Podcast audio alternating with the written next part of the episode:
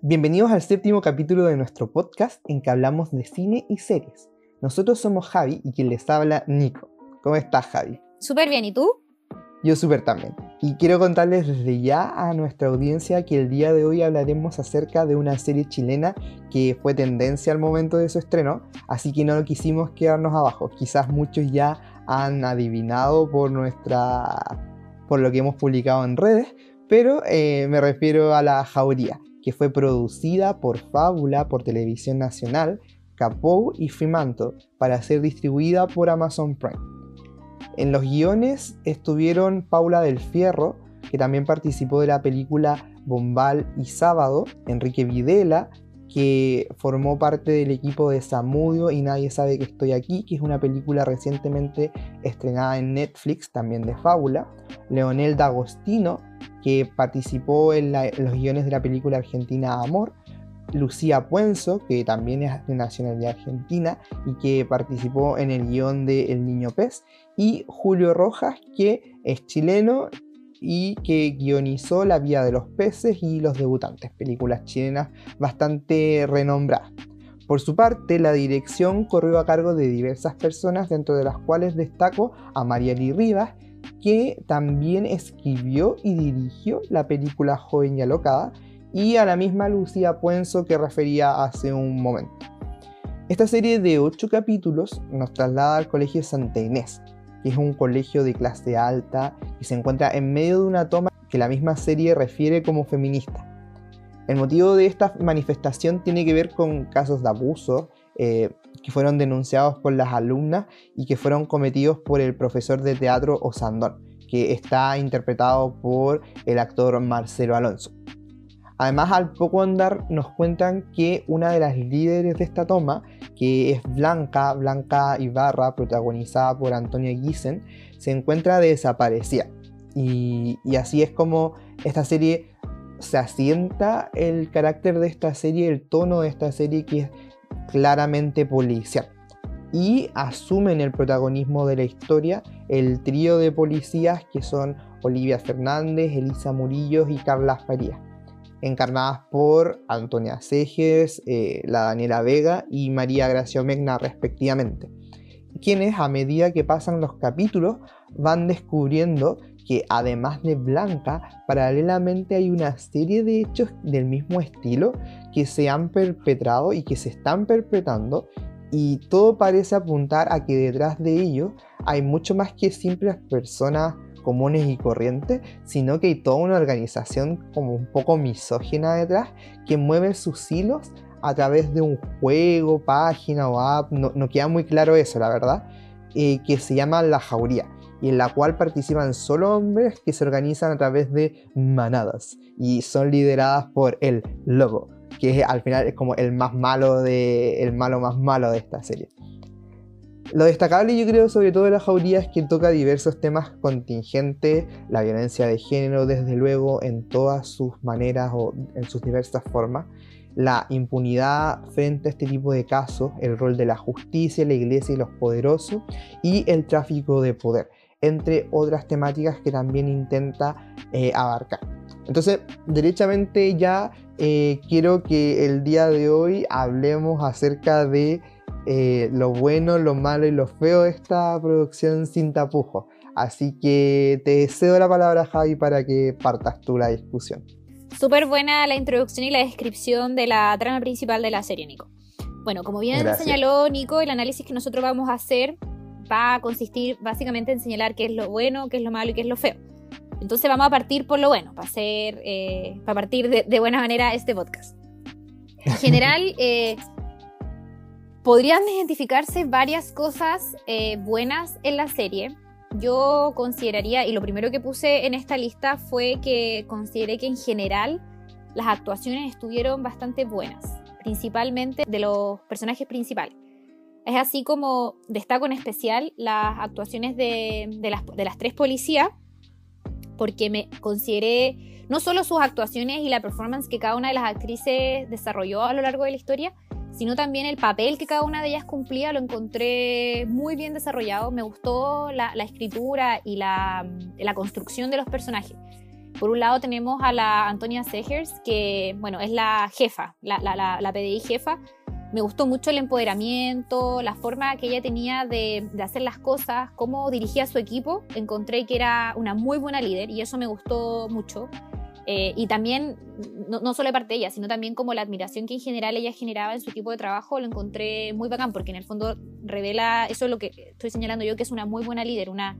muy buena, eh, muy, muy buena policía. Así que en ese sentido, muy bien. Y también respecto de la... De, la, de las otras dos que trabajaban con ella, la María Gracia eh, y la Daniela Vega, que estaban interpretando los otros papeles. Acá, eh, obviamente, la figura de María Gracia es una subalterna de la Antonia Segers y es bacán la relación que ellas tienen. Me gustó mucho porque como que hay demasiada solidaridad de parte de una, eh, o sea, en verdad recíprocamente, como la María Gracia eh, obedece las órdenes de la Antonia Segers, se conocen súper bien, se nota que son dos mujeres que han trabajado muchos años juntas y mm, cómo, cómo, cómo ellas eh, toman decisiones, se hacen cargo de la, de la investigación, lo encontré muy bacán. Eh, y la admiración también de María Gracia Antonia y cómo, sin perjuicio de que la Antonia fuese la jefa, dependía mucho también de María Gracia porque también era una muy buena policía. Yo eso lo encontré muy chulo. Y por otro lado tenemos a la Daniela Vega, que es como, como que ella entra más en conflicto con la figura de Antonia Segers porque sus ideas o su línea de investigación es un poco más o lo que ella quiere seguir es un poco más complejo en principio. Después, evidentemente, la Antonia Segers se une a esta línea investigativa, pero de principio ese es como el conflicto, como que la Antonia Segers ve una situación un poco más sencilla, pero la Daniela Vega está tratando de hacer un análisis eh, de principio más, más complejo respecto a qué es lo que realmente está, está, está pasando. Y encontré también que en general la Daniela Vega lo hizo bastante bien. Ella eh, considero que fue una, buena actuación de su parte y también encuentro que su personaje es súper interesante, como cuáles fueron las motivaciones que ella tuvo para hacerse policía, como todo su backstory y, y cómo ella se representa y se desarrolla eh, en conjunto con estas otras dos policías y especialmente, eh, y algo que comentábamos con Nico, la relación que ella tiene con Alfredo, Alfredo Castro. Eso es algo que Nico había comentado, si queréis tú podéis profundizar en eso. Sí, bueno, eh, sumarme a tus palabras respecto a las actuaciones de este trío protagónico, trío dorado. Siento que todas estuvieron muy bien en los papeles que les tocaron. Todas tuvieron personajes que brillan, que son bastante eh, bastante como palpables y uno puede sentirse en ciertas maneras identificados a, a pesar de que son mujeres como súper bacanes y, no sé si no perfectas, pero sí muy bien, eh, o sea, realizan muy bien todo lo que hacen. Igualmente tienen sus debilidades, entonces no pierden eh, esta cuota de, de, verosimilitud en sus papeles y eso hace que uno pueda como sentirse identificado respecto a lo que tú decías, em, claro, me gustó mucho la relación que existía entre Daniela Vega y Alfredo Castro. Sus papeles eran la detective Murillo y Petersen, porque de hecho yo en algún momento decía como, uy, ojalá la serie se hubiera tratado de esto, porque lo que vemos acá, como tú indicabas, eh, los principales conflictos que habían en un comienzo entre Antonia Segers y Daniela Vega en cuanto a cómo seguir su línea investigativa respondían a eh, una distinta manera de entender y de ver la, el, crimen, por decirlo de alguna forma. Y esto venía de las enseñanzas que había hecho el personaje de Alfredo Castro en el pasado a eh, Daniela Vega, ya que le había hecho clases en la escuela, me imagino que de detectives. Em, y en esta le había introducido muchas ideas acerca de la comprensión de, una comprensión criminológica detrás de la, del fenómeno criminal. Entonces tenía una, una visión de estas, estas situaciones, estos hechos que vemos en la serie desde una perspectiva totalmente distinta, ya que yo siento que si bien ambas se daban cuenta de que había acá un tema de género detrás del, de la desaparición, secuestro y violación, que era como el principal motor, el caso de Antonia Segers yo siento que lo veía como un hecho, no sé si aislado, pero como mucho más como común. Más simple. Claro, más simple, mientras que eh, Daniela Vega trataba de ir un poco más eh, allá, de tratar de entender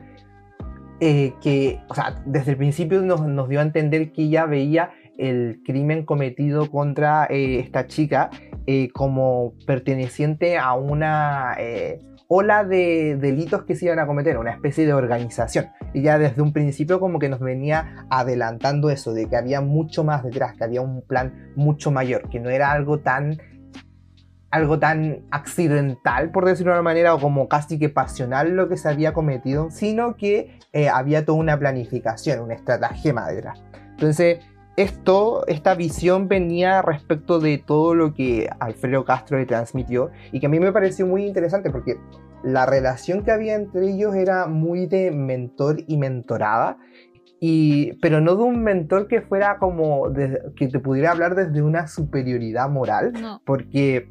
era una relación este muy paternalista y eso me gustó mucho porque sentía que el personaje de Alfredo, de Alfredo Castro, bueno, era, era un poco siniestro, podríamos decir, pero al mismo tiempo, como respecto de Daniela Vega, tenía muy buenas intenciones y quería protegerla y enseñarla y eso me gustó me gustó muchísimo. Y como bien dijiste tú, ellos, esos dos personajes añaden como, bueno, el componente criminológico definitivamente, y además hace algo muy importante en, esto de las novelas, eh, o sea, de las series policíacas, que es explicar los motivos que tiene el, el, criminal. Que eso lo encuentro muy bacán porque al final no se queda solo como, ah, ya, sí, la violencia de género, sin explicar más allá de por qué eh, ciertas personas llegan a cometer estos crímenes atroces. Y eso lo encuentro muy interesante y un acierto. Sí, sí, de hecho ahora iba a hacer como una suerte de spoiler para comentar acerca de también porque encontraba como súper interesante la relación que se daba entre estos dos personajes, que era que eh, lo que estaba planteando es que el personaje de Alfredo Castro, como tú bien explicaste, tenía un rol súper paternalista con Daniela Vega, pero nunca desde una perspectiva como de superioridad moral, porque justamente él estaba como bien alejado de lo que se podría considerar como una moral correcta. Y esto porque, eh, alerta spoiler, ya lo dije, porque eh, Alfredo Castro en su pasado tuvo como un rol, una suerte de rol de justiciero y eh, determinados, a determinadas personas que habían cometido delitos, por ejemplo, eh, curas pedófilos, eh, senadores corruptos y así, los había comenzado a matar uno a uno, razón por la cual terminó siendo juzgado y estaba cumpliendo, por lo que se nos da a entender de una manera un poco imprecisa, estaba cumpliendo con su condena en libertad. Entonces vemos como la Daniela Vega concurre cuando se ve frente a este caso que ella intuye que es algo mucho mayor que un hecho aislado, concurre hacia su mentor en el pasado. De hecho, se habían dejado de ver durante mucho tiempo desde que el papel de Alfredo Castro había sido declarado culpable y condenado, y se vuelven a ver y acá él desde su perspectiva como de, em, de moralidad un poco dudosa, nos viene a, o, le viene como a aportar esto que tú decías a su investigación. Y quería comentar esto porque esto nos da a entender al final o nos pone como una contraposición también entre los roles de em, la Daniela Vega con la Antonia Cejes, que además de eh, contraponerse por el asunto de las líneas investigativas o la comprensión detrás del crimen en sí, también con la figura como de la policía que va a hacer todo lo necesario por cumplir como con los fines justicieros, versus la policía que va a tratar de también lograr justicia, pero solamente con aquellos medios que, que, son lícitos o que aparecen como lícitos dentro de una investigación. Entonces yo creo que los principales conflictos que se ven entre ellas son esos dos. Y, y me parece muy interesante porque al final nos permite explorar eh, distintas personalidades de mujeres empoderadas y policías y una distinta también comprensión de qué es lo que eh, van a entender por hacer justicia y cuáles son los límites que van a respetar o no. Entonces, por eso encuentro que es muy destacable. Y bueno, también tenemos como en último lugar, como tú decías, quizás ya en un plano un poco más abajo, pero no porque destaque menos en actuación, sino porque el papel que le toca quizás es un poco menos relevante porque es una subalterna a la María Gracia Omegna, que sin embargo encuentro que de las tres era como la que mejor me caía. Fue como la que con la que más logré empatizar con todos sus sentimientos porque además ella sufrió en carne propia lo que era tener una hija que pudiera verse amenazada por este juego de la jauría que hablamos al principio. Entonces, eh, eso siento que la vulnerabilidad a la que la someten en la trama me hizo como empatizar mucho más con ella y también la forma en que ella como tomó esta situación, esta problemática y sacó fuerzas de no sé dónde, del útero, para poder enfrentar y sobrellevar esta situación. Eh, entonces, si bien ella estaba como en un rol subalterno, siento que es muy destacable su rol y cómo lo actúa. Sí, yo igual está harto el, el, papel de ella, me gustó mucho, eh, principalmente como esta colaboración que existía entre ella y la Antonia Segers, lo encontré muy bacán, esta relación como de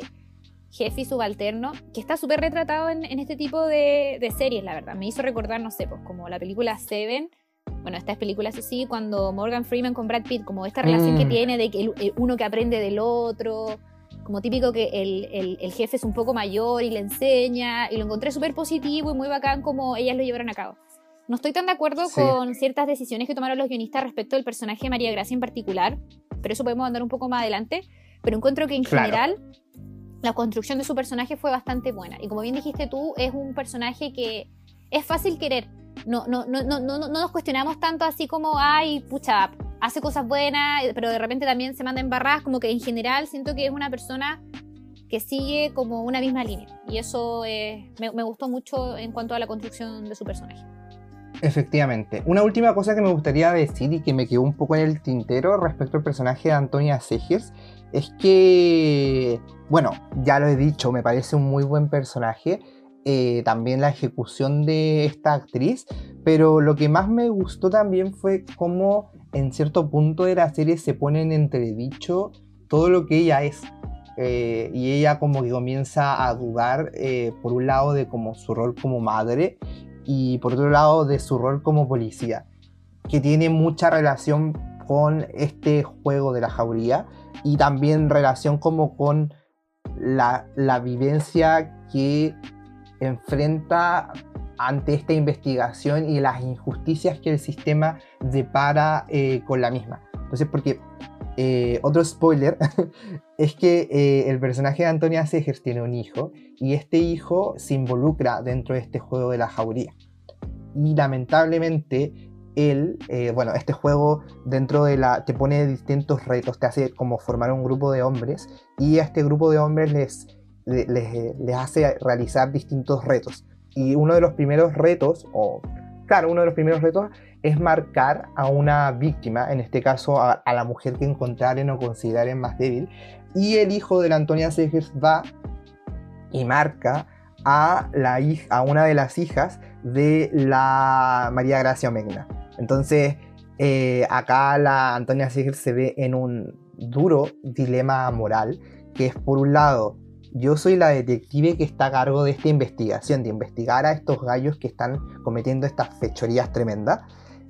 Entonces ahí tenemos ya un dilema, pero el dilema va mucho más allá, ya que también tiene que enfrentarse a la situación de que su hijo, que es amigo de la hija de la María Gracia Megna, que comparten, que cenan juntos, probablemente se hayan ido de vacaciones a la playa juntos, su hijo marcó y por lo tanto introdujo dentro de esta dinámica de este juego de dudosa procedencia a esta chica, que era la hija de la María Gracia Menga. Entonces también la pone en conflicto con, como tú decías, su partner de probablemente toda la vida, ¿cachai? Entonces cómo se van resolviendo estos conflictos y la actitud que asume la Antonia Segers frente a todos estos problemas me gustó también. Siento que le dieron un gran peso dramático, pero no un peso dramático que fuera como innecesario, sino que yo creo que le dio mucha más humanidad.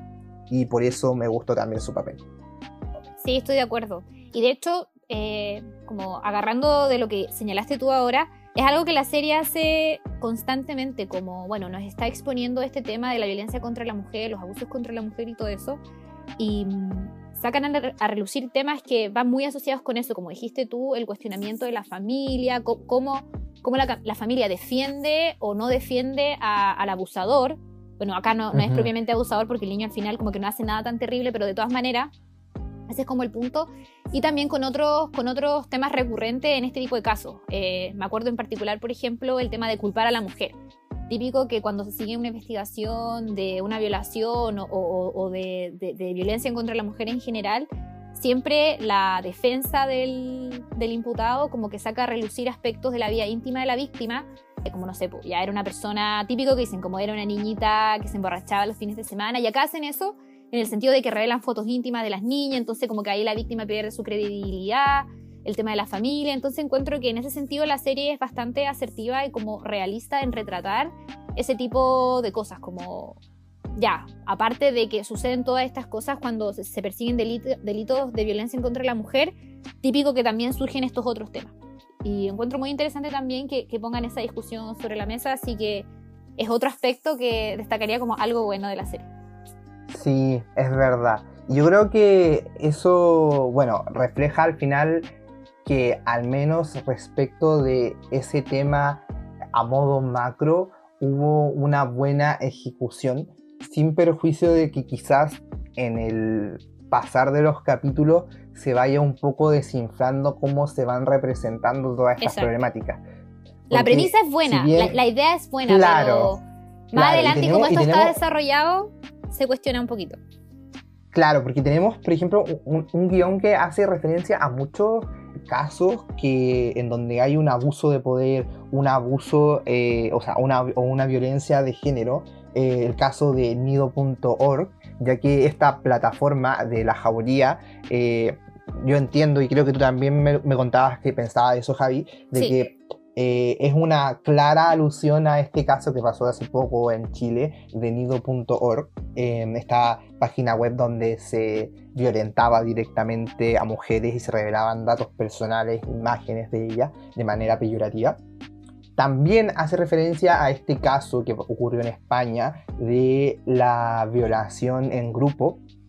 cometida por estos cinco gallos en contra de una chica, eh, que grupo que se apodaban ellos mismos la manada y que fue bastante criticado por el público por eh, las injusticias que se cometieron y por la interpretación curiosa que hubo respecto del delito de, violación y todo aquello que eh, se todo aquello que se relaciona con el consentimiento de la víctima y también esto respecto específicamente de la historia y el backstory de Murillo y del personaje de David Vega, eh, que es el, lo de Spinac, que es un caso acá en Chile, en donde había este sujeto Spinac que básicamente es tal como se refleja en la película. Iba a la calle de noche, buscaba a jóvenes niños eh, que se encontraban como con cierta, eh, no sé, dependencia a la droga, que necesitaban plata, que se encontraban abandonados, y les ofrecía asistir a fiestas con gente un poco cerda, diría yo directamente, que en definitiva buscaban abusar y aprovecharse de eso, de ellos. Entonces es súper interesante todos estos temas que toman detrás, pero como tú decías, lamentablemente la ejecución a lo largo quizás no es tan convincente, ¿o no, Javi? Sí, definitivamente. Bueno, y ya habiendo resaltado esos aspectos que nosotros consideramos buenos, no vamos directamente a lo malo. Y mm, en este sentido yo creo, y al final eh,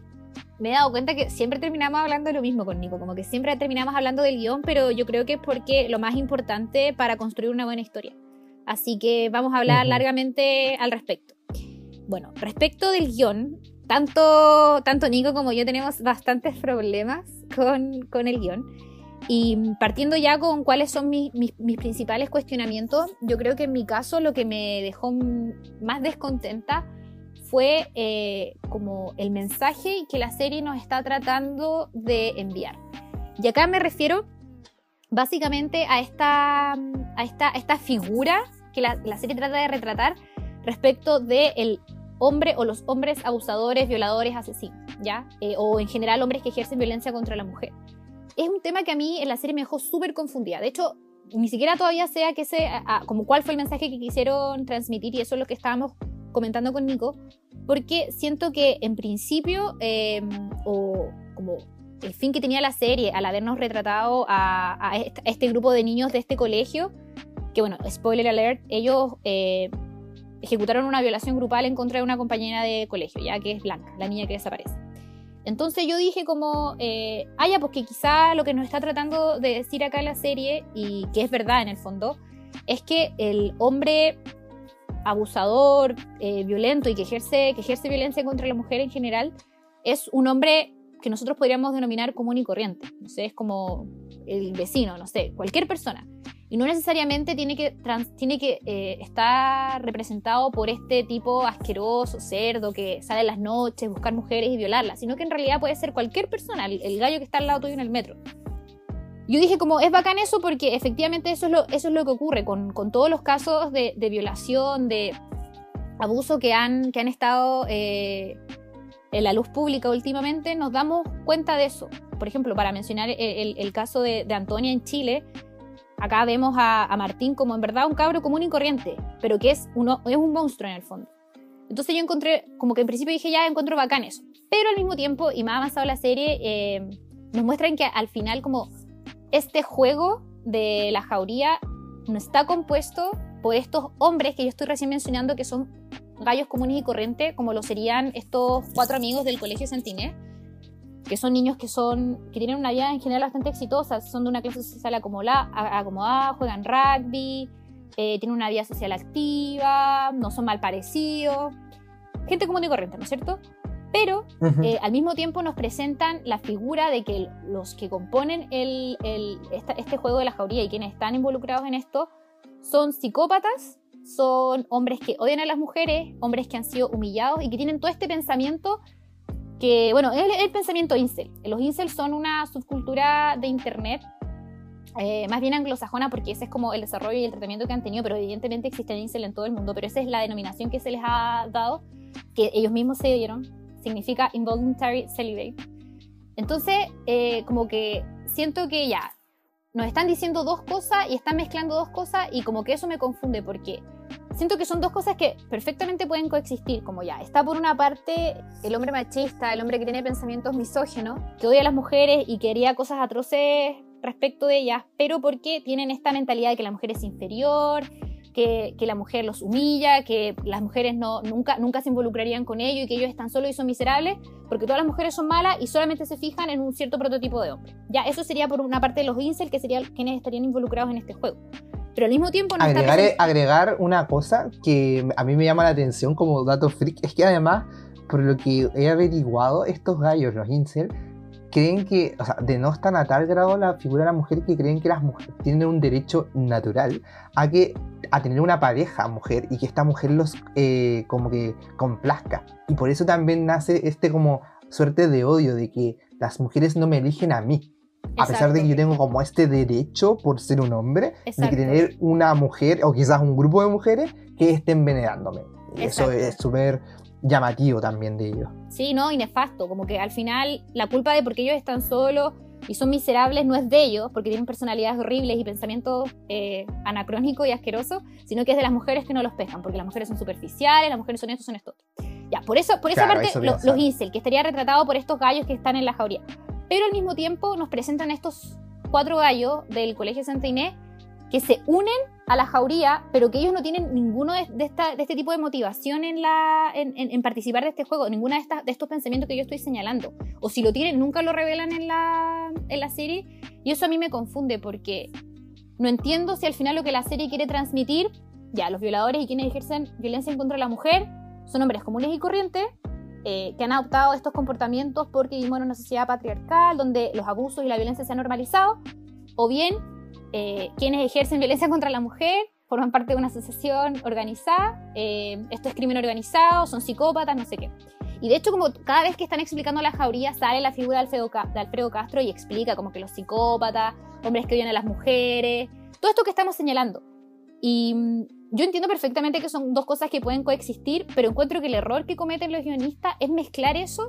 y al final yo creo que nos confunde un poco y no nos deja claro cuál es el mensaje que quieren hablar, que quieren señalar. Como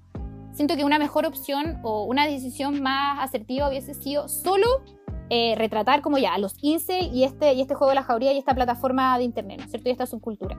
O bien solo haber retratado el violador como eh, común y corriente que uno como que se sorprende y dice, ya, pero si es un niño tan normal, no sé qué. Pero los mezcla, entonces al final no, entiendo al final qué es lo que qué es lo que me quieren decir en el fondo. Sí, y es, o sea, la manera en que representan todo esto es súper ambigua. Y más allá de, cómo se generan estos dos ámbitos de como el gallo incel y los gallos como que simplemente eh, cometen el crimen porque son machistas o porque sienten que tienen una, superioridad por las mujeres, pero sin llegar a, niveles enfermizos como los incel. Más allá de, esa, representación, también está porque los mismos personajes, frente a distintos eh, conflictos o sucesos, van dando diálogos que también nos dan a entender como que aparentemente incluso estos gallos, los, cuatro cabros del el colegio, que se meten en la jauría y en cuya y por, por su culpa Blanca desaparece y que son quienes la violan como bien señalaste tú estos gallos aparecen como al final también víctimas porque fueron en cierto sentido como manipulados por este por, por, por el, el, el, lobo que es el líder de la jauría y es como curioso y hasta cuestionable, porque por ejemplo muchas veces se nos demuestra que, no sé, eh, uno de los niños, estos, eh, Benjamín, eh, se quiere salir, se siente totalmente arrepentido de haber sometido al personaje de Blanca a toda la serie de cosas terribles que vivió incluso intenta como denunciarlo ante la justicia, declarar, declarar ante un juez. Sin embargo, se ve como súper presionado eh, por eh, su entorno para que no se culpe, porque cuidar la imagen, porque tiene que cuidar a los amigos. Em, también se ve como súper inestable emocionalmente y ya yo entiendo como que frente a un hecho tal en el cual te viste casi que presionado a meterte y después te quieres salir. Obviamente que este sujeto se encuentra totalmente eh, destrozado, sobre todo porque tenía al parecer sentimientos por Blanca. Sin embargo, lo que me pasa es que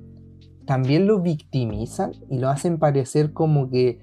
no fue tanto su responsabilidad, sino que fue como una inmadurez del momento y desde luego puede serlo. Pero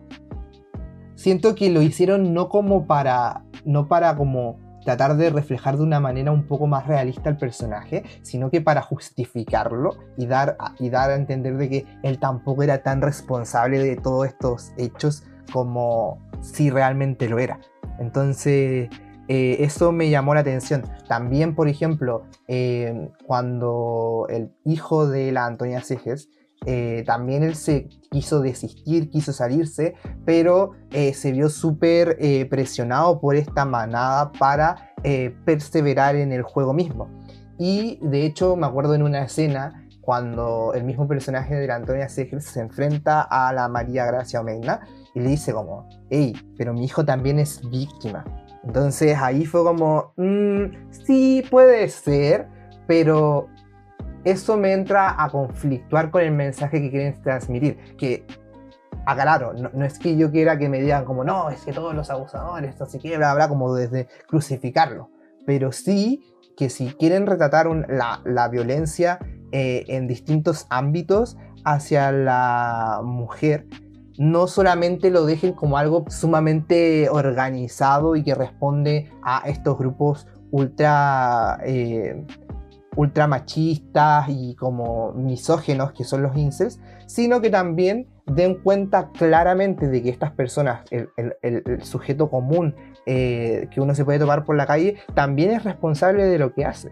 independiente de cómo eh, haya, se haya visto involucrado en esos hechos, como que restarle ese peso a mí me entró un poco en conflicto y estoy totalmente de acuerdo contigo de que al final transmite un mensaje un poco ambiguo en la, en la trama. Quizás le quisieron añadir como profundidad, pero siento que la ejecución fue como un poco incorrecta y eso da para eh, mensajes contradictorios.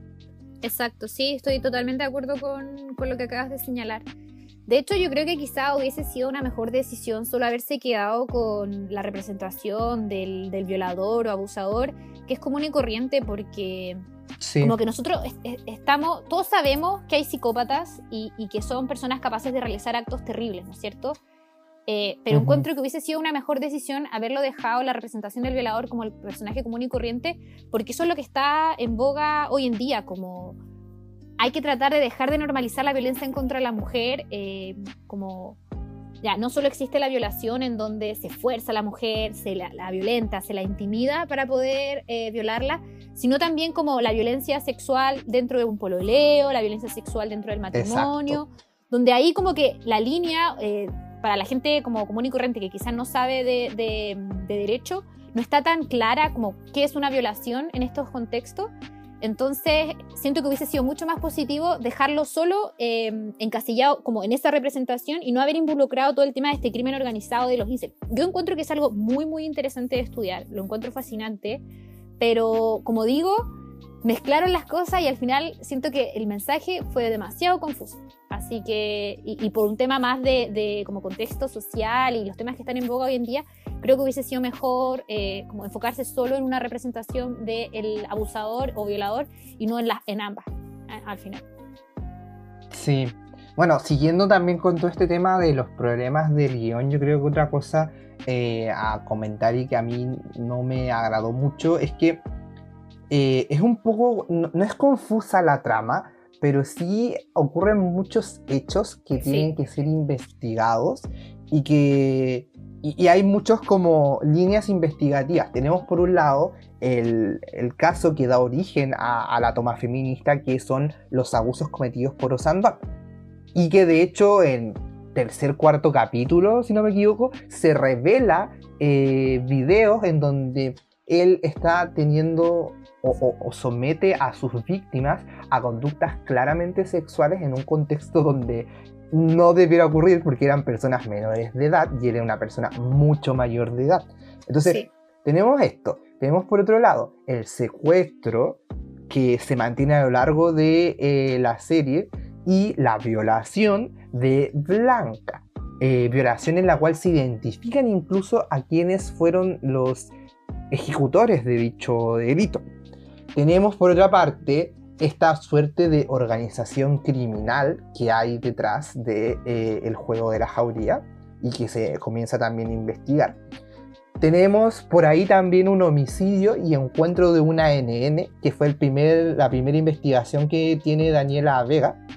Y tenemos también otra trama un poco quizás innecesaria, todo un tema relativo a tráfico de guaguas, de niños, que había hecho el cura Belmar el personaje del Pancho Reyes.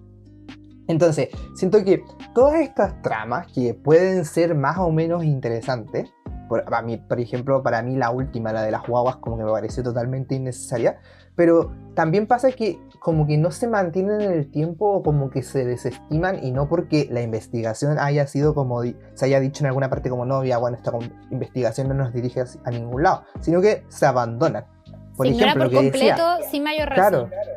lo que decía, el, tema del abuso del profesor, eh, hay pruebas como... Se, son publicadas.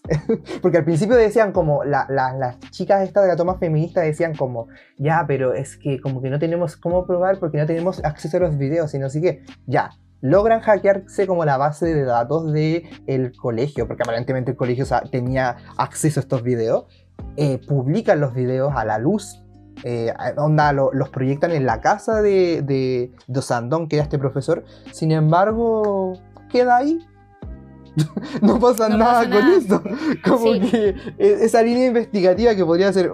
que, me imagino que la pusieron no solamente por conveniencia, sino que porque querían reflejar claramente. O sea, no estoy diciendo como que la hayan llevado a condena, pero y justamente me hubiera parecido súper interesante que reflejaran esto que ocurre, que es la injusticia frente a este tipo de casos eh, que hubieran, por ejemplo, eh, llevado a cabo una investigación, no hubieran contado que quedara en nada porque la justicia una vez más falló acá, pero no que simplemente como que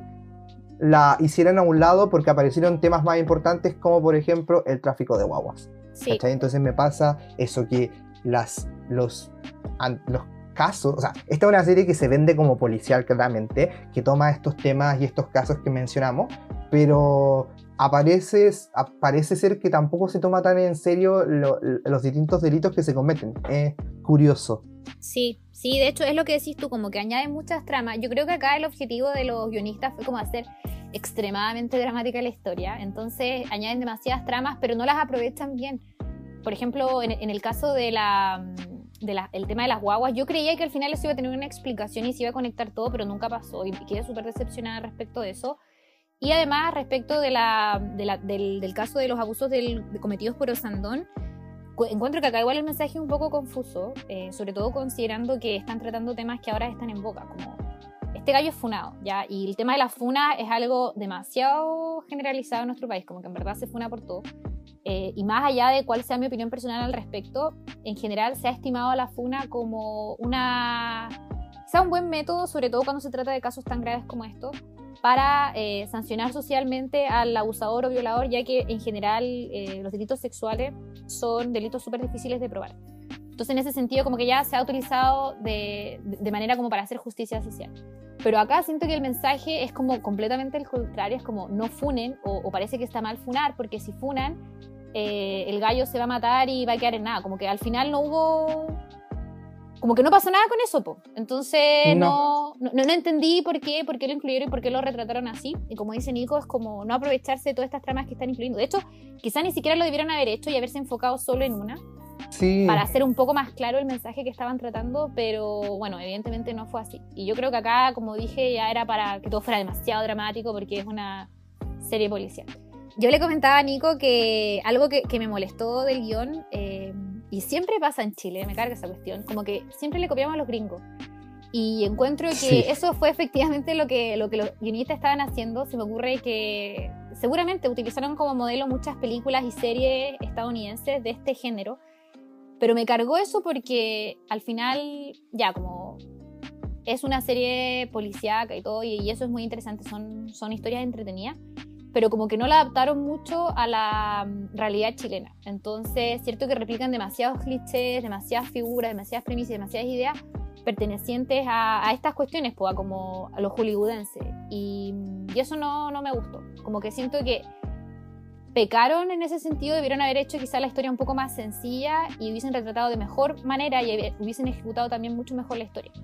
Pero como siempre se cree que lo, gringo es lo mejor, se le copiaron y no siento que eso haya sido una buena decisión en lo absoluto. Sí, es que yo siento que como que está mal pensado quizás como toda la ejecución, porque por ejemplo ya, tiene, o sea, entiendo que por ejemplo tenemos el caso del abuso que hace que nazca esta toma feminista, que esta toma feminista y el liderazgo de Blanca eh, genera una cierta odiosidad por parte de los compañeros y que parece ser esto lo que motiva a este grupo de gallos para eh, entrar a esta, a esta cuestión de la jauría, a este juego y en cierto sentido vengarse contra Blanca. Y eso genera entonces que ésta sea violada, secuestrada y todo eso. Em, entiendo, entiendo como que no es tan, o sea, que la, la, inclusión de estos tres casos, por ejemplo, no es algo como solo por conveniencia. Sin embargo, creo que podrían haber habido eh, maneras mucho más simples y quizás más realistas de haber representado esto, que básicamente podría haber sido que Blanca era una chica full feminista, con, con liderazgo fuerte, un personaje, un rol fuerte dentro de su colegio quizás, que eso obviamente genera resquemor entre estos gallos que ven como su masculinidad un poco mermada y eh, de un día para otro deciden cómo cometer este delito, la violación. Y quizás si eso hubiera pasado, hubiera sido un poco más simple, obviamente con un menor peso dramático en el sentido de que quizás no habrían durante la trama muchos conflictos, pero sí hubiera sido una historia súper real una historia súper interesante de ver todos los conflictos que hay. Y ya, quizás, por ejemplo, no sé, pienso, quizás se podría parecer a 13 Reasons Why, pero estaría bueno igualmente que se traten estos temas en Chile, porque han pasado, porque como tú mencionaste, está el caso de eh, Martín Pradenas con Antonia Barras acá en Chile, así como ese, muchos otros. Entonces, siento que al final la, historia no está bien ejecutada por un lado y tampoco está bien pensado con cuáles iban a ser los distintos hitos. Porque me pasa, por ejemplo, con esta toma, la toma feminista que había en el colegio, que tampoco se tomaba muy en serio a sí misma, como que nunca entendí bien si es que se quedaban a dormir ahí, pareciera que no. y si, o sea, si es así, entonces no es una toma propiamente tal, puede ser y el cura, el cura y los otros profesores entraban siempre y como que según tengo entendido las tomas solo pueden son admitidos los alumnos. Y al principio dije como ya esta cuestión es una cuestión para eh, separatista, pero después igual habían gallos, no sé, era como súper raro todo eso, como, y bien, como bien decís tú, como que la serie en cierto sentido se toma demasiado en serio, como que ya esto es súper, es un tema demasiado serio, demasiado delicado, lo vamos a tratar de tal forma, pero en otras como que pierde toda esa seriedad. Entonces, no sé, siento que es un caos, como que no está tan bien ideado el guion en ese sentido y como que todo al final es ambiguo, es confuso, es extraño. Efectivamente. De hecho, yo algo que escuché por ahí en, en otro podcast, que voy a, vamos a dejar abajo todo, todo aquello de lo que hagamos referencia para que también lo visiten si les interesa, eh, es que además es como súper poco lógico porque si te fijas, por ejemplo, lo que pasó con Antonia Barra, eh, la gente salió a las calles de todas partes a protestar. Como que se generó un, una reacción súper eh, enardecida por la gente, lo cual me parece muy bien frente a la injusticia que se estaba cometiendo. Y acá en la serie como que anda, hay una galla que secuestraron y que hay videos de que violaron. En este mismo colegio también se cometieron abusos y como que pareciera que solo le importa a estas niñas que ya, o sea, dentro quizás del contexto en el que se movían en este como eh, mundo de casa acomodado, donde se intentan mantener como las Em, las, las impresiones súper cuidadas y todo eso, podría tratar de mantenerse en silencio, pero incluso sale como en la tele. Entonces, en una parte como que se cuenta que hay una marcha y todo como en favor de, de, Blanca. Eh, sin embargo, siento que una historia más realista hubiera provocado una, una reacción generalizada mucho más constante. Porque en general siempre se veían las mismas como 5 o 6 niñas protestando y como súper solas, como con el mundo en su contra. Y puede ser que quizás se haya intentado como hacer una crítica respecto como a la falta de credibilidad y todo eso, pero... Que eso tampoco queda claro, como que tampoco queda claro si eso es efectivamente lo que están tratando de transmitir. No hay un enfoque eh, evidente en, en qué, cuál es el mensaje que estamos, que, que los guionistas están, o que la serie en general, está tratando de transmitir. Entonces, por eso yo quedé súper confundida y como que de repente no entendía bien eh, a qué se estaban refiriendo. Sí. Una última cosa del guion que yo creo que tendríamos que analizar es como el gran plot twist final, que tiene que ver con la revelación de quién es el malo más malo de esta serie. Eh, el lobo, como se le conoce, y que yo siento que está súper pésimamente construida, como que es un plot twist. O sea, a mí me pareció como que era inesperado. Es que lo que me pasa es que siento que está como... Eh, la serie está totalmente construida para vendernos como distintos eh, malos. Y todo el rato nos dicen como, ya mira, o nos presentan como situaciones sospechosas de eh, distintas personas que podrían haber asumido este rol del lobo, que al final es como la figura a cargo de esta organización maquiavélica. Eh, sin embargo, cuando nos revelan finalmente quién es, era un personaje que quizás pues uno podría haber dicho como eh, puede, que cae en un cliché de como es la persona más cercana y que, mm, y que obvio que podría ser él, siento que tampoco ni siquiera se revelaban como pequeños detalles, ¿cachai? Siento que al menos si me hubieran dado como pequeños detalles que después uno haya atado y haya dicho, atado y haya dicho como, oh, verdad, si todo estuvo ahí en la trama, como que era un plot twist que fue sacado de debajo de la manga, no, no, no, no es que haya estado bien construido, no me parecía sostenible con el guion ni con la historia, porque el gallo no, que era este tipo mexicano que hacía de mediador, que era como un psicólogo. que hacía de mediador entre las niñas de la toma con la institución misma, em, no me pareció como una revelación como sustentable con la historia que estaban contando. Sí, estoy de acuerdo. Yo, yo encontré que era un cliché por lo que decías y tú de que, bueno, al final como que el mal es el que está más cerca. Pero como bien dices tú, no está bien construido porque al final no es como que nosotros atamos cable. Eh, la, la Gaia dice así como que se da cuenta que él es el lobo porque dice como, ah, yo nunca le dije el nombre de mi hijo, pero igual el gallo se podría haber enterado el nombre de su hijo porque la, la, María Gracia se lo dijo al gallo, ¿cachai? Ellos pasaron harto tiempo juntos y esa es información que perfectamente podría haber transmitido ella. Y no, hay como otras, como que típico en esta, en esta serie es como que después muestran las escenas en que, ah, en qué momento nos revela la serie indirectamente o demasiado sutil de que eres el malo, como que nunca pasa eso. Y más encima,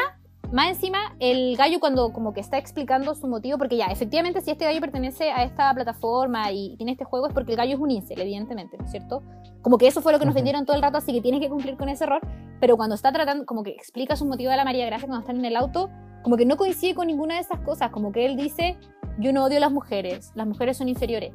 Pero antes nos habían dicho todo el rato que quienes pertenecían a esta asociación eran hombres humillados, hombres miserables, como que la, caracterización y la personificación y como todo el perfil de lo que es un incel, pero este gallo no cumplía con eso o no lo explica, lo encontré raro. Como que en cierta forma era, y de nuevo, como digo yo, como un tipo común y corriente, y nunca nos dan su backstory de por qué él piensa como piensa, por qué hace esta, esta, esta, esta organización, esta plataforma, este juego quedó como muy en nada eso y hubiese sido súper interesante el análisis de este personaje en particular. No sé, lo encontré, lo encontré súper raro, como bien decís tú, como que, ah, ¿qué onda? ¿Por y además como que tiene una salida súper tonta, como su, su final, por decirlo de alguna manera, porque se nos vende también como que el lobo es una persona súper metódica y que es aparentemente una persona también muy inteligente, que tiene todo sumamente planeado, que conoce muy bien a sus víctimas, que logra eh, manipular y presionar de cierta manera a los que pertenecen a su manada, de, manera tal que los logra mantener unidos. Pero cuando tuvo la posibilidad de escapar, como que el mismo se, se complicó porque eh, él podría haberse ido directamente, haber escapado de Chile. Eh, sin embargo, como que le pide ayuda a la policía para que lo acompañe al aeropuerto, siendo que él no se iba a ir al aeropuerto, por lo que nos revelan después. Y el hecho de que la haya, le haya pedido que lo acompañara fue lo que a María Gracia Megna fue lo que a la larga catapultó, lo catapultó a su a ser detenido. Entonces, como que, no sé, eso me pareció como súper tonto. Y otra cosa que quizás hubiera sido mejor hablarla un poco antes, pero también relacionado con como la mentalidad del lobo y cómo ciertas cosas se desaprovecharon. Que es que, justo con lo que estaba diciendo yo, este lobo tenía como un claro manejo de todos los gallos que participaban del juego a tal punto que en uno de, los momentos más tensos, diría yo, o que trataron de ser tensos, es que él manda a que eh, todos estos hombres vayan como a vigilar y hacer una especie de redada a la casa de la María Gracia Omegna para que amenazarla y que ella no intente detener la escapatoria de eh, el lobo. Em, y por lo tanto están todos estos sujetos como rodeando la casa de ella. Y vemos que son, yo diría que 40, 50 personas eh, fácilmente. Sin embargo, no se llama nunca a la policía para intentar solucionarlo. Como que se toma contacto con eh, el personaje de la Antonia Cejes, que es una sola y que llega a tratar de como salvar la situación y no se nos termina de mostrar qué es lo que sucede, como cómo se resuelve eso. Como que cortan la escena, después vemos que eh, la María Gracia Megna sigue como eh, tratando de liberarse del lobo, que la tiene como en una, en, una escena, eh, la, la, tiene como amenazada por esta redada que hay en su casa. luego vemos una persecución policial y como que después hace un corte y vemos el final de la serie. Como que no, no, no, no sabemos qué pasa con esta escena, que igual era como súper... Importante. Complicada de salir y claro, súper importante. Entonces, eso también como un elemento quizás de, elementos que tú dijiste que se agravaban como para darle más dramatismo y que no se resolvían bien, como señalé yo. Exacto. Es así. Bueno. Sí, yo creo que ya como para llegar a, lo más terrible, lo, lo, que menos nos gustó, exacto, lo feo.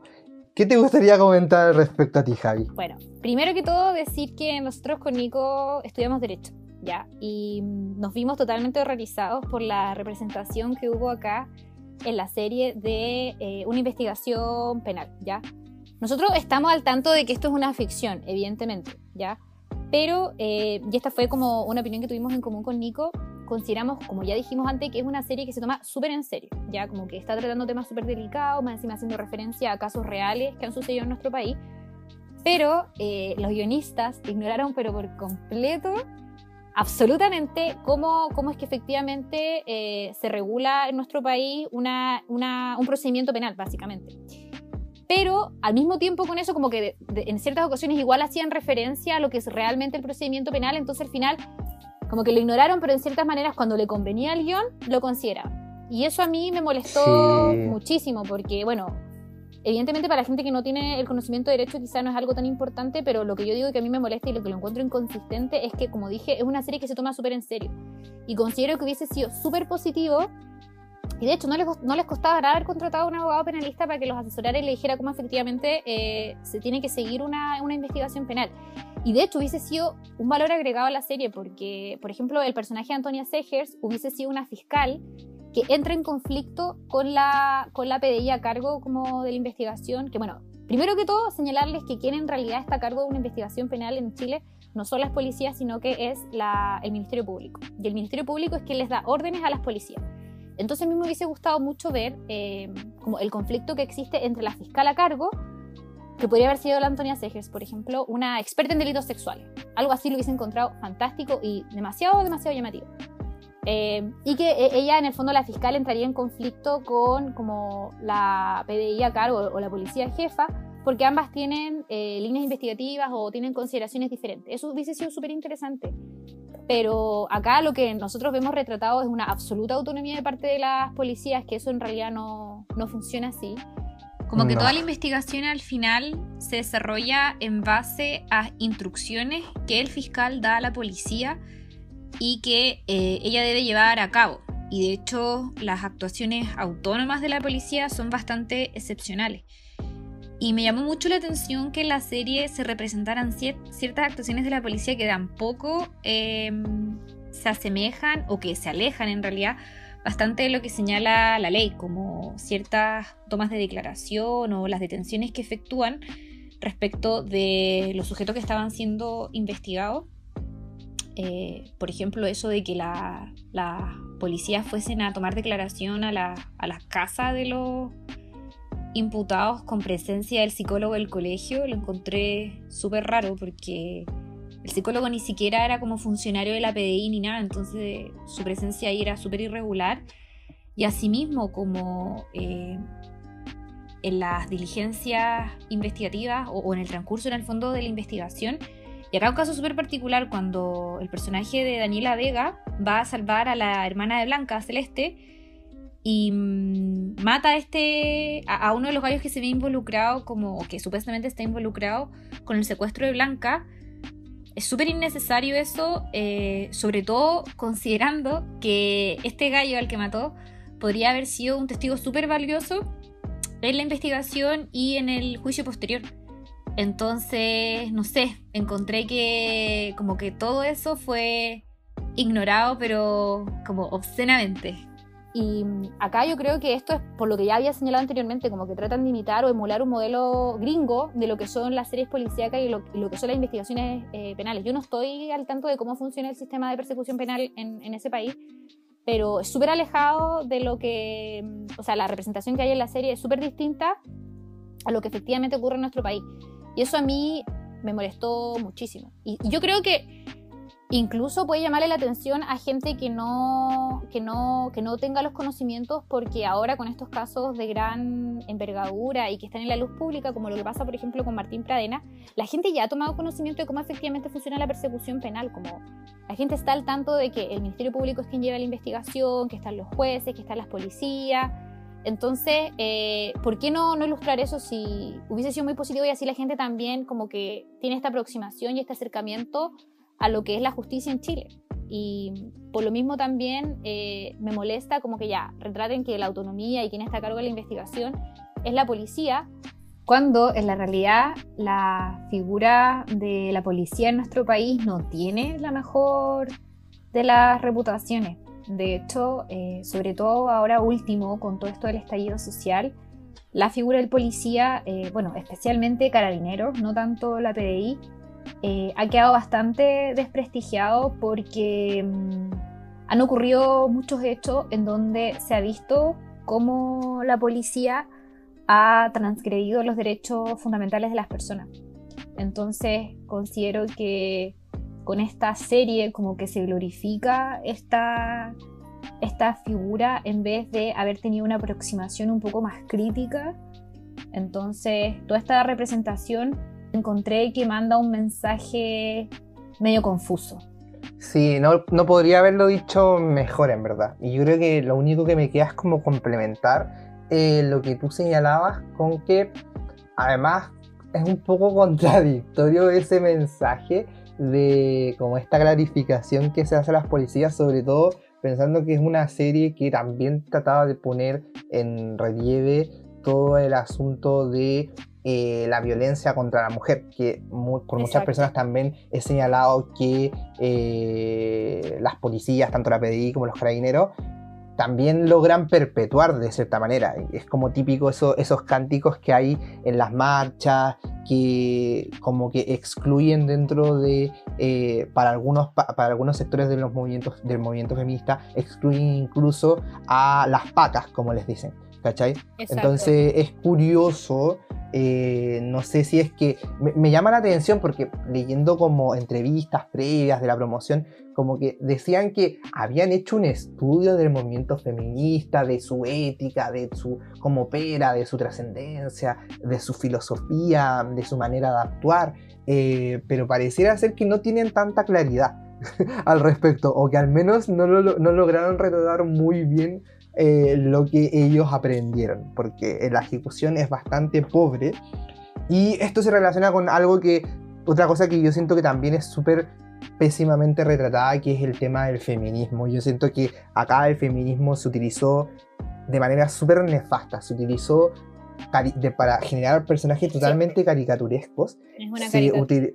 Claro, se utilizó yo creo que incluso de una manera como para subirse a un carro de como, oh, yo soy súper progre. Sin embargo, para hacer para clasificar como verdaderamente progre, entre comillas, tendría que hacerlo con un cierto respeto. Yo creo que lo hace como con una falta de respeto tremenda, porque una cosa es, por ejemplo, reflejar eh, el movimiento feminista versus sus detractores, que obviamente puede ser una posibilidad, pero yo encuentro que acá ni siquiera es eso, porque se le resta de toda profundidad al mismo movimiento, como que al parecer se intentaba demostrar que era algo súper importante dentro de la trama y después fue dejado como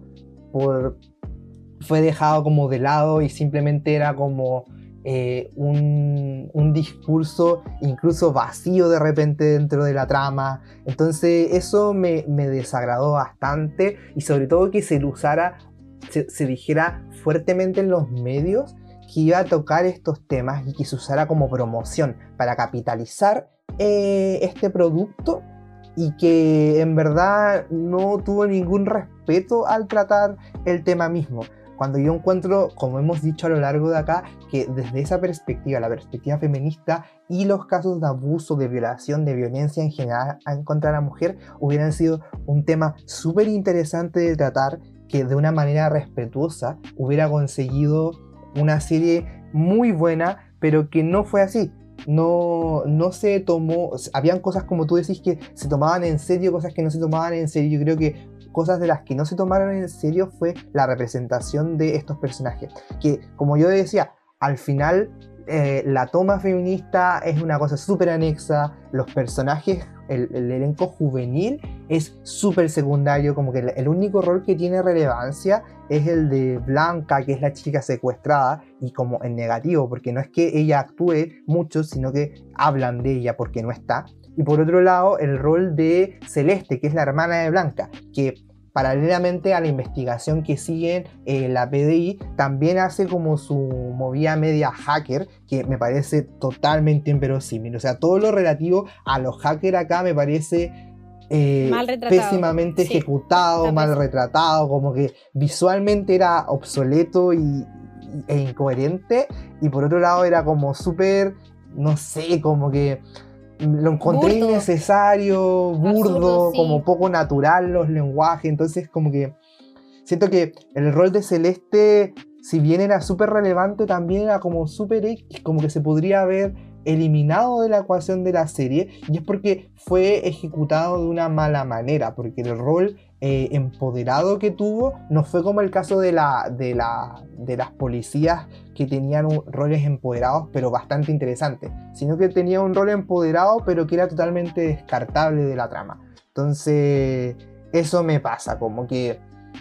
no, no me convenció el uso del feminismo, siento que fue algo totalmente comercial y eso me molesta un poco más todavía. Sí, estoy de acuerdo.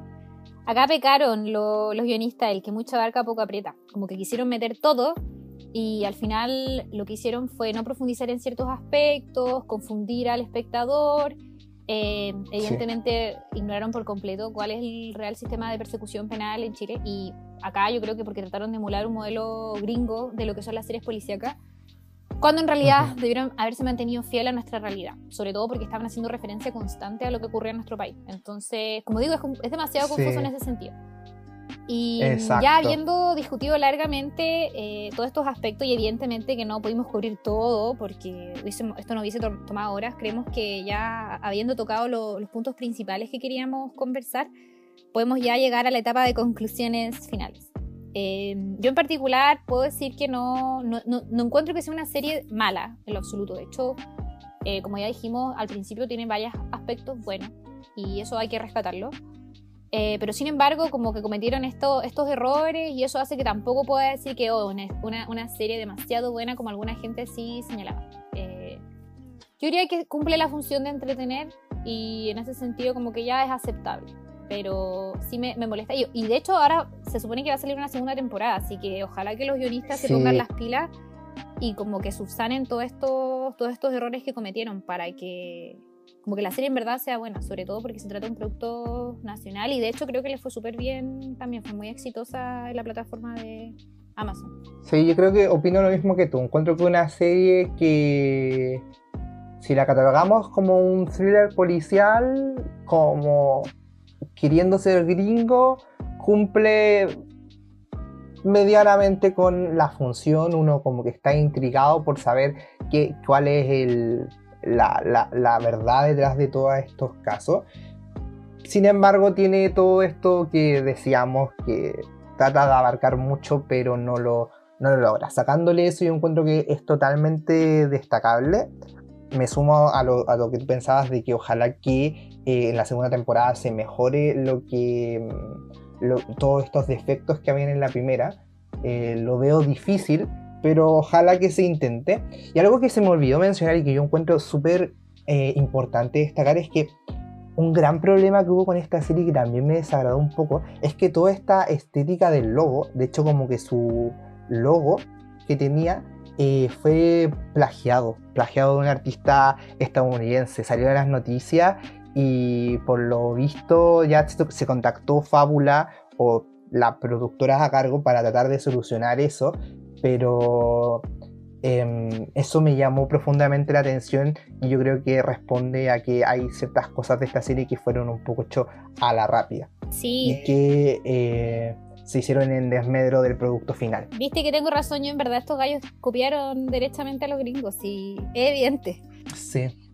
Y bueno, ya habiendo concluido entonces nuestra conversación, agradecemos a todos quienes han llegado hasta este punto de la misma y los invitamos a seguir eh, visitando nuestro podcast. Estrenamos capítulos todos los viernes. Eh, hablamos, como dijimos, de serie y cine y nos pueden encontrar también en Instagram como arroba el club de las paparruchas. Así que eso, nos vemos. Chao, chao.